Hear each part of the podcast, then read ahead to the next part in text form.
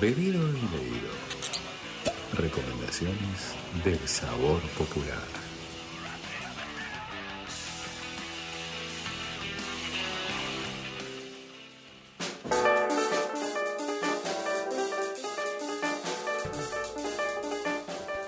Ahí estábamos escuchando la intro a esta sección del acerca del sabor popular, ¿no? Del saber popular. Del sabor popular, Y qué son, rico. Son, son cosas muy distintas. Dos Mm. caminos distintos que llevan a un mismo punto, que es el disfrute de algunas cosas, de algunas experiencias. Qué inteligente que, que es usted, Patricia González. ¿Me estás gastando? Ah, No, no, no, no, no. porque ¿Es el falso elogio?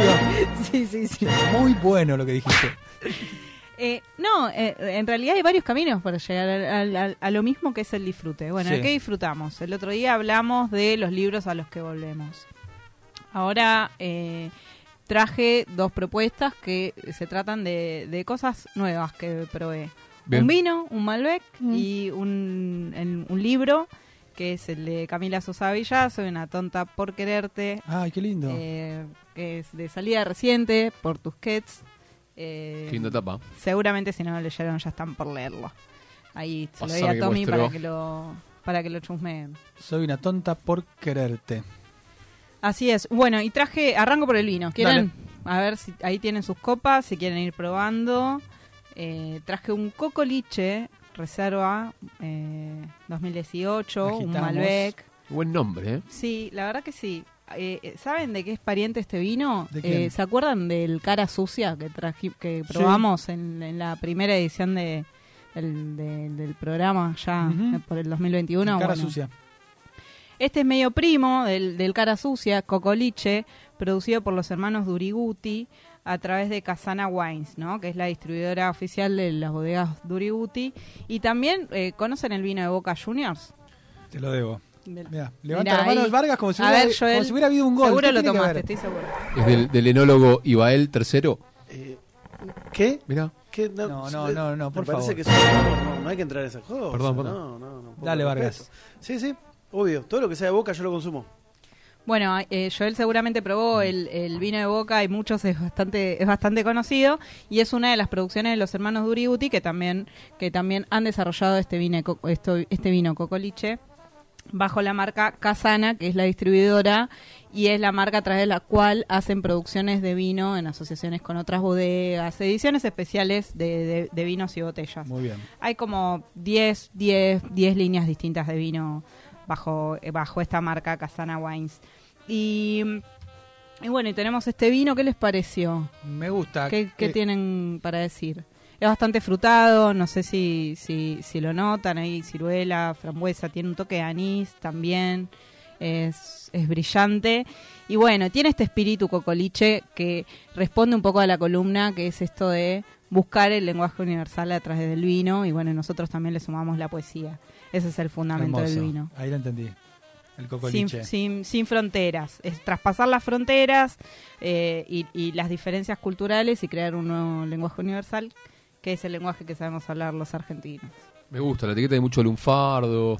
Sí, ¿Viste? es- Hermoso. es- está bueno y, y tiene una tendencia a esto de lo criollo, a los orígenes, que como, como pasaba con el vino cara sucia, que rescataba las, las cepas de los vinos de mesa, y, y bueno, esta es una, una de las creaciones, todo lo que vean de los hermanos Duriguti, la verdad es que es súper recomendable, así que bueno, esto lo pueden conseguir en casanawines.com.ar Casana Wines. y en el chino siempre, si lo ven, cocoliche, Se les va a salir encima. un poco más barato. Mm. Sí, sí eh, no está tan caro en comparación de los vinos que, que conocemos.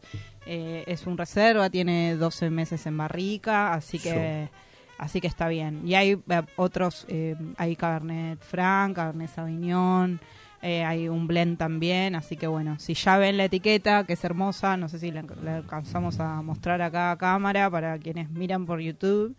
Ahí Juancito le va a mostrar. Sí.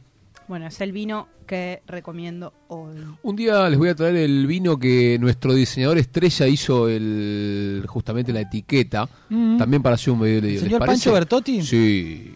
Y, eh, eh, se está dedicando a la vinivicultura eh, Ah, sí. en realidad no. Está, está diseñando etiquetas de, de muchos vinos y le voy a traer un par para que los vean. Porque Para así que como, los veamos. para como esta etiqueta, eh, nuestro diseñador eh, hace cosas impresionantes. Así que eh, Me le gusta. voy a decir que mande, ¿no? Dale, dale. Todo un arte, podemos hablar del arte. Mientras mostramos el Cocoliche Reserva. de crear etiquetas. Y bueno, y por otro lado tengo este libro eh, de cuentos de Camila Sosa Villada. Soy una tonta por quererte, que eh, salió en marzo, es nuevito, está recién salido del horno. Nuestra amiga. marzo de Camila 2022, Sosa. nuestra amiga, la, la hemos entrevistado el año pasado, fue una de las primeras entrevistadas. Hablamos de las malas, hablamos de los premios que recibió, hablamos de los juicios, de los prejuicios. Y ahora eh, saca este libro después, de- después del éxito de las malas, ¿no? Traducción a 10 idiomas, un escándalo, una- un escándalo de bien. Y saca este libro que tiene nueve cuentos, nueve relatos con, con distintos personajes eh, muy interesantes, eh, muy, muy sufridos, aunque no es un libro que sea triste, pero eh, mi definición es, es que es un libro que eh, pasa de la marginalidad, de la, entre comillas, colección rara avis, a la colección en danza, eh, andanzas de, de Tusquets, ¿no? que es como entrar al centro de la literatura. Bien. Em, Como jugar una liga más importante. Claro, y es como eh, pasás de ser una edición rara, como de algo raro, con una historia rara, de una travesti y, y de la historia de la tía Encarna, a eh, tomar en, en primera persona en algunos cuentos, en otros, en otros más, eh, llevado a un nivel más de ficción, más surrealista. Esas historias, no solo de travestis, sino hay, hay un personaje de, de niños, de una niña que le pregunta a su abuela por qué somos marrones, ¿no?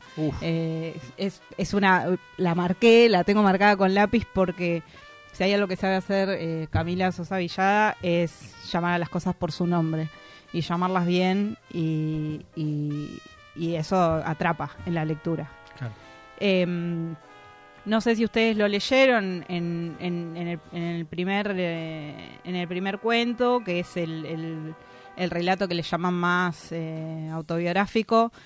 Eh, avanza sobre la historia de la difunta Correa, que ella nombra en las malas, también eh, ahí lo nombra en el viaje inútil, ella lo nombra mucho en sus, en sus entrevistas también, y cuenta cómo después de una promesa que hicieron los padres, eh, que ella no sabía y se entera, y, y van a San Juan, a la difunta Correa, ella eh, empieza a irle bien con el teatro y estrena la obra de teatro y hacen giras y empieza a ganar plata con el teatro y sale de, de la prostitución y cómo eso le abre un camino hacia otra vida, que es la vida que, que su mamá pidió por favor que empiece a tener. ¿no? No, con la Es- difunta. Sí, es tremendo. Y bueno, y, y está lleno de magia y lleno de, de, pers- de personajes mágicos y de situaciones mágicas que, que a la que también ella se refiere cuando, cuando hablan de sus libros como, como de realismo mágico. Ella también dice, bueno, dicen que es realismo mágico, en realidad es la magia que yo sentí al ver a una travesti su- subir a un árbol, o sea, es la, es la magia de todos los días.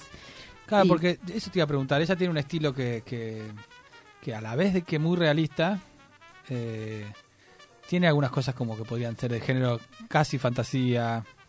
eh, Sí, totalmente. Eh, para mí hay algo que toma, o sea, muchos pueden de- hablar de una literatura del yo de Camila Sosa Villada. Yo lo que hablaría es de una de una de una magia del yo, ¿no? O de una magia que está ahí disponible, porque todos tenemos en algún punto situaciones mágicas que, que parecen ficción o que parece que si las contás parecen inverosímil y sin embargo están ahí. Bueno, y ahí está un poco la, la confusión entre, entre ficción y realidad.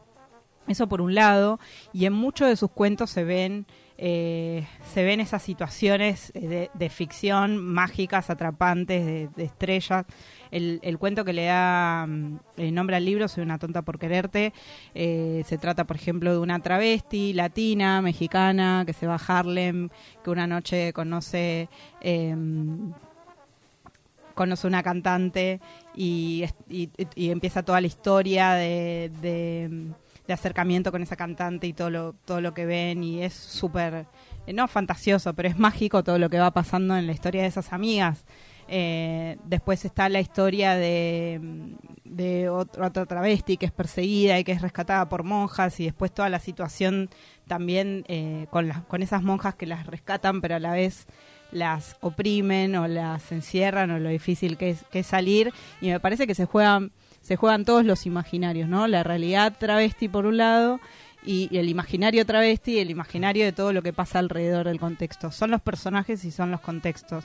Son las tristezas y son las miserias que viven algunas personas y que toman que toman el centro ahora en este libro. Ya no son yo creo que ya hay que dejar de hablar de literatura de los márgenes o, o ese género como si fuera un género menor. Mm, mm. Eh, son otras voces que empiezan a cobrar dimensión a través de este libro eh, y en algún punto hoy hablaba con nuestro productor que en algunos cuentos en particular, en el último, Seis Tetas, y en, y en otros, siento que... Seis tetas. Sí, siento que toma eh, la... que es que, esos cuentos son la memoria y a la vez de la denuncia de lo que viene pasando históricamente con las travestis, ¿no?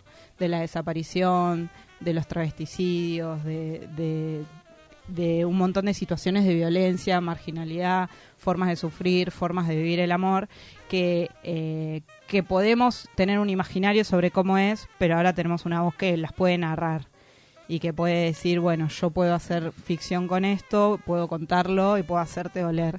Y también hablar de otras cosas, digo, porque hay otro personaje que es una mina que, eh, que es novia de alquiler y que se corre el rumor de que, que- que te hace de novia para, para gente que tiene mucha presión social de presentar una novia en la familia y, y cómo se va haciendo plata con eso.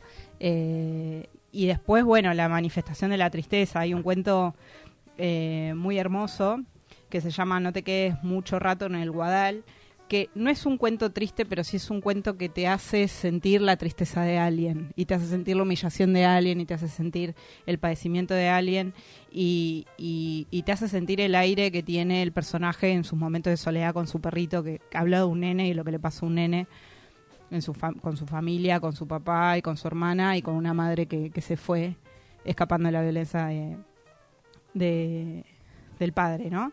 Eh, tiene varios, varios momentos, momentos más eh, que sentís que habla ella, que habla ella como escritora, momentos más donde la narradora se separa, donde hay más ficción, donde hay más magia, eh, donde hay más denuncia, donde eh, te das cuenta cuáles son los, las, las, los puntos de quiebre, los puntos de, de emoción de la autora, eh, los puntos de interés.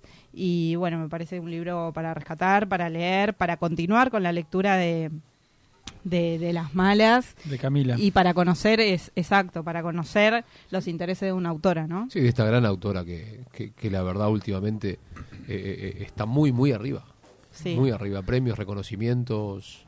Y me gusta esta, este señalamiento que hiciste vos al principio de dejar de ser una colección rara avis, digamos, a pasar a ser, eh, ¿cómo se llama? el- ¿Cómo Esta, esta colección se llama Andanzas. Andanzas. Colección Andanzas, que, es, que, bueno, comparte catálogo con Padura, Claro. con Venturini. Total, hay como una naturalización de, de- de- del rol de alguien que, que originalmente proviene de, de la cuestión marginal. Sí, que- Ander incluso. Under, pero que, que- que- que gana su espacio y como vos decís, eh, que puede nombrar las cosas, puede llamar a las cosas por su nombre, nombrar y al nombrar es como que también esas realidades de algún modo pasan a existir para, mm, para un grupo mucho mayor de, de lectores en este caso. Es decir, es un, un Y eso- camino de conquista sí. también. Totalmente. Incluso es, viste, cuando a los nenes le- les hablan así, haciendo morisquetas y con, con esa voz. Sí. Bueno, es también pasar, eh, eh, cambiar de actitud con esa, con esa lectura. Dejar de, de leer, eh, de leer estas, estos cuentos o la novela como, ah, bueno, la historia de una travesti, una historia particular, e ir más, más hacia lo universal, más hacia una representación de un colectivo y más hacia el centro de, de la escena, de lo, que pas- de lo que pasa. Que, que si bien nosotros, entre comillas, paquis, heteros o blancos o con ciertos privilegios, eh, no lo vemos, pero eso no quiere decir que no suceda y eso no quiere decir que los demás estén en los márgenes. Quizás nosotros estamos más en los márgenes de lo que le pasa a los demás. Así que bueno, yo recomiendo Camila Sosa Villada, Soy una tonta por quererte, este libro de cuentos de la colección Andanzas de Tusquets. Y lo acompañamos con Coco Liche. Impecable, eh, Patricio. Bebido y leído.